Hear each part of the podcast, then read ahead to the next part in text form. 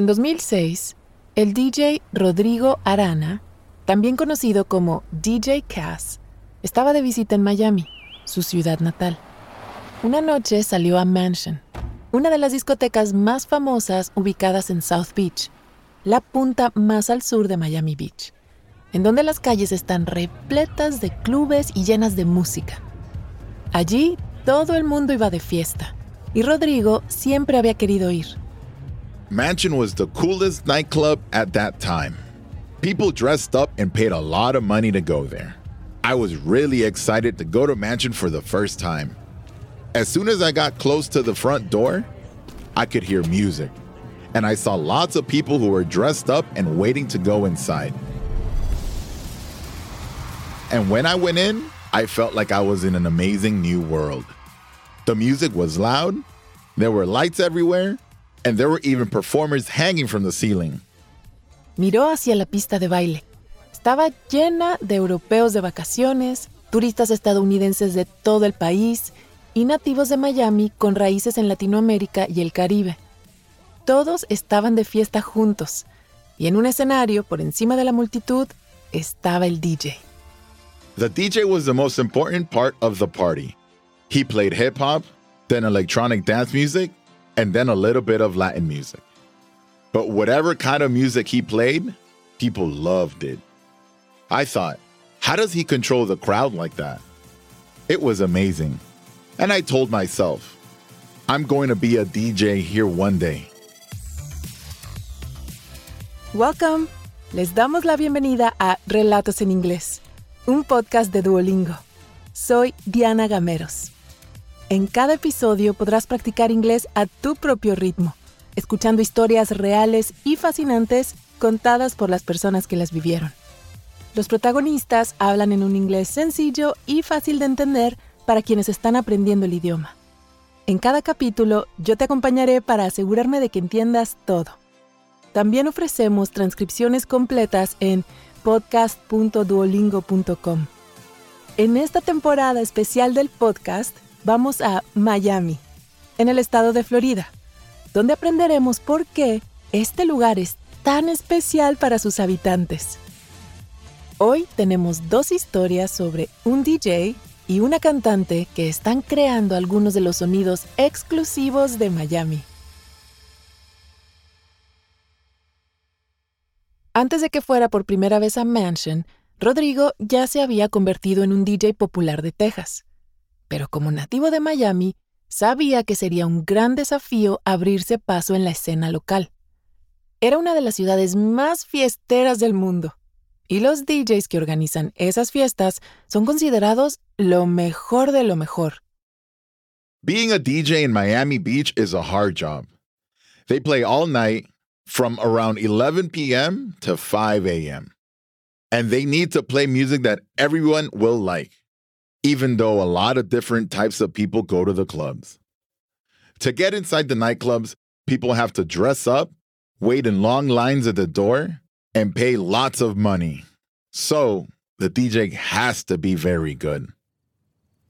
Rodrigo sabía que sería duro, pero estaba preparado para un cambio y un desafío. Así que en 2009 regresó a Miami, donde había pasado parte de su infancia. Quería ser DJ en Mansion y hacer feliz a la gente, pero sabía que no podía simplemente llegar y conseguir una actuación. Nadie lo conocía. Y Mansion no era un club cualquiera. This place is part of the history of Miami Beach. It has been open for more than 70 years. The name of the nightclub and the owner changed many times, but it was always famous. Lots of celebrities went to parties there too. It was one of the most exciting places in Miami Beach. Pero Rodrigo tenía que empezar por algún lado. Así que comenzó a mostrarse regularmente por el club como asistente en las fiestas. I went to Mansion as often as I could. It was expensive to go there, but it was part of my plan. I was studying the nightclub and meeting people. And soon, I started meeting the DJs. I talked to them on their breaks and gave them my business card. Con el tiempo, Rodrigo entabló una relación con uno de los DJs de la casa, DJ Conflict. Él dejó que Rodrigo fuera su ayudante y aprendiera a dirigir la fiesta toda la noche. DJ Conflict was such a great DJ. He played the most popular music at that time, mainly electronic dance music and hip hop. The energy stayed high in the nightclub for hours. And at the end of the night, if people still had a lot of energy, he continued playing fast music. If they were slowing down, then he played slower music. Rodrigo observaba a la multitud y aprendió a leer la energía de la gente. Un día, tras un mes de seguimiento, DJ Conflict le dijo a Rodrigo, trae tu equipo la próxima vez. Vas a cerrar la fiesta. The next weekend, I was very nervous. DJ Conflict played until 3 a.m., then he put me in charge. Everyone was still dancing, so I needed to play music to keep the energy high. But DJ Conflict already played four hours of music. It's like being a chef when someone has already used most of the ingredients in the kitchen, but you still have to feed people. I needed to be creative. La cabeza de Rodrigo iba a mil por hora mientras se le ocurrían canciones para tocar. Puso mucha música electrónica de baile, hip hop y otra menos convencional, como éxitos brasileños, franceses o sudasiáticos. People paid a lot of money to come to the club, and it was my job to give them a good party. I felt like I was running a race. The main crowd wanted to hear hip hop, and I needed to make them happy. But I also wanted to play music for other guests. There were people who wanted to hear Brazilian music or South Asian music. I had to make them happy too. I needed to think about everybody at the same time. It was so hard, but I DJed until 5 a.m. Durante los meses siguientes, Rodrigo consiguió trabajo algunas semanas tocando en Mansion, normalmente abriendo o cerrando para otros DJs. Dejó de estar nervioso y empezó a disfrutar de la música y de la fiesta. It felt great playing music in that room, and I loved watching the crowd. I mainly played 80s and 90s dance music, but over time, I played all kinds of things. Sometimes it was Latin music, sometimes it was pop. As long as I played music people liked, they were going to dance all night. That was my dream to play up there and control the party with my music. Rodrigo tocó en Mansion durante tres años, pero con el tiempo, a medida que se sentía cómodo, se dio cuenta de que no era del todo libre como quería. Being creative is a big part of being a DJ. I like to surprise people with the music I play. Sometimes I'll play classic music, like Backstreet Boys or Celia Cruz. I want people to feel good as they remember the past. But sometimes at Mansion, I didn't have a choice about what music I played. For example, if 10 German guys spent a lot of money and they wanted to hear German hip hop, I had to play German hip hop. It was frustrating not to have the creative freedom that I wanted all the time. Por aquel entonces, Rodrigo se dio cuenta de que Miami Beach no era el único lugar al que la gente salía de fiesta. Estaba poniéndose de moda un barrio llamado Wynwood, al otro lado de la bahía. Y Rodrigo pensaba que tal vez allí podía expresar su arte. Un lugar en particular le llamó la atención. Un bar informal con patio, luces colgantes y mesas de picnic para sentarse al aire libre. Se llamaba Wood Tavern. Wynwood is a creative neighborhood where a lot of artists hang out. So people started going to Wynwood to see the art, and afterward, the coolest place to go was Wood Tavern. It was free, you didn't have to dress up, and the drinks were cheap. You could hang out there without spending all your money. When I heard the owner was looking for a DJ, I emailed him immediately. Rodrigo, emocionado por la nueva libertad creativa, obtuvo el empleo y rápidamente se convirtió en el alma musical del Wood Tavern. Su talento y creatividad atraían tanto a gente de Miami como a turistas y hasta famosos. elevando su carrera a niveles inesperados. Pronto, su música se escuchaba en radios locales y en 2021 se unió a la gira de Pitbull, deslumbrando a un público de 10.000 personas. When I first became a DJ, playing at Mansion was my dream. But over time, as Miami changed, my dream also changed. My goal was just to make everyone feel happy and welcome with my music. And I loved watching everyone hanging out and enjoying good music together. Miami is such an interesting place because it's always changing. And in Miami, there are a million ways to have the best night of your life. Antes de seguir con la historia, ¿te has preguntado alguna vez cuál es tu nivel real de inglés? Friend. Home. Bring in. Cheer up. El Duolingo English Test es una forma cómoda, rápida y barata de saberlo. El examen lo puedes hacer online cuando te venga mejor desde tu casa, sin tener que desplazarte a ningún sitio. Y lo mejor, ya lo aceptan miles de universidades de todo el mundo. Si quieres tomarlo y saber cuál es tu puntuación, puedes practicar de forma totalmente gratuita a través del enlace go.duolingo.com barra relatos. Otra vez, go.duolingo.com barra relatos. Ahora volvamos a nuestro episodio de hoy.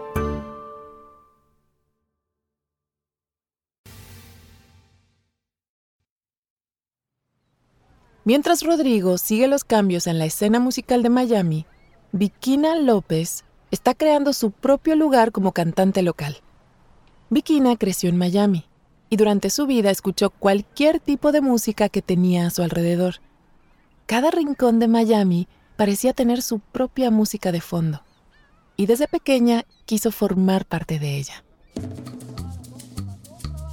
We have lots of immigrants in Miami, especially people who moved here from South America and the Caribbean. Wherever there are Cubans, there is salsa music. In Haitian neighborhoods, you might hear Afro beats, which is a mix of African and American styles of music. In a grocery store, you usually hear pop music. And in a cafe, you might hear someone playing an acoustic guitar. We have such an interesting mix of cultures and music in Miami, and I love that. Los padres de Vikina, de origen cubano y ecuatoriano, ponían mucha música latina en su casa, y a Vikina le encantaba cantar con ellos. Se inventaba coreografías para acompañar los CDs de Gloria Estefan y Selena, y no perdía la ocasión para montar un espectáculo. Y ahora, este dúo. La cucaracha. I learned to sing all kinds of songs. Sometimes I made my brother sing with me or play the drums. We had a concert for my parents too. They were my biggest fans. Cuando Vikina tenía seis años, cantó un solo en la iglesia y descubrió que tenía un poder especial. I saw people in the audience crying while I was singing. I realized that when I sang, I had the power to get people's attention, and I loved that feeling. So, ever since I was a little girl, all I wanted to do was perform on a stage. Los padres de Vikina reconocieron su talento y la ayudaron a prepararse para una vida arriba del escenario como cantante. La anotaron en clases de canto, interpretación y modelaje. Cuando Vikina cumplió 17, en una de sus clases de canto, conoció a un joven llamado Andy. Andy sang in a band from Miami called Los Primeros. They were really popular then. They performed Latin music like mambo, merengue, and reggaeton. When Andy invited me to join the band, I was excited. My dream was finally happening. Durante los siguientes años, Vikina actuó con Los Primeros en varios festivales de Miami y en lugares emblemáticos como la Calle 8 de la Pequeña Habana y el Centro de Convenciones de Miami Beach. Por fin estaba utilizando el poder especial que había descubierto a los seis años, pero sentía que la estaban empujando hacia un género que no era del todo adecuado para ella. I liked singing Latin music, but I also liked a lot of other music too. In my heart, I felt like a pop singer. I also really loved electronic dance music, or EDM for short. It makes you want to move your body, and it's popular in Miami. So I knew I didn't want to only make Latin music. I wanted to try other styles of music that included other sounds I loved from Miami. En los años que siguieron, Vikina se embarcó en diferentes proyectos. Trabajó con distintos managers, productores y experimentó con diferentes estilos. Estuvo a punto de salir de gira y firmar contratos discográficos o record deals. Pero las oportunidades se le iban escapando. Not having a record deal was so hard. As an independent artist, I had to pay for everything. Every time I wanted to record a new song, I had to pay for that. I needed to get a record deal to help me make more music and find more opportunities to perform. A lot of people helped me at that time, and I'm really grateful to all of them. But most of them didn't understand my music. They told me my style was either Latin or urban or R&B, but I didn't feel like my music was just one thing.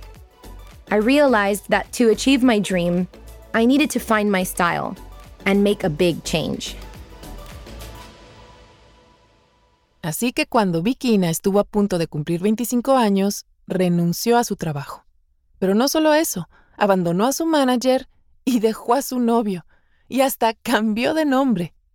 Llevaba años usando su nombre de pila, Victoria Cristina, pero sintió que esa identidad ya no encajaba con ella. Decidió que a partir de entonces sería Bikina. Victoria always followed the rules. She always did what everyone else wanted her to do. But Vikina could be brave and creative. She could mix sounds and be whatever she wanted to be. She didn't have to be like everyone else. All she had to do was make music that she loved. So I decided to become Vikina. I told myself if I didn't have a record deal by the age of 30, I was going to stop trying to become a pop star and find a new career. En 2015, Bikina reservó un estudio y puso manos a la obra. La primera canción que creó como Bikina se llamaba Loca de Amor. Era una fusión de bachata y trap, que es un estilo urbano de música nacido en el sur de Estados Unidos, con sonidos graves y batería. Eran dos sonidos muy populares en Miami. Loca de Amor was exactly what I wanted. I was ready to try something new and different. It wasn't just one style of music, it was a mix of different styles and a mixture of my Latin and American cultures. Because that's what Miami is. And that's who I am. I posted it on YouTube and it became very popular. And it's still one of my most popular songs.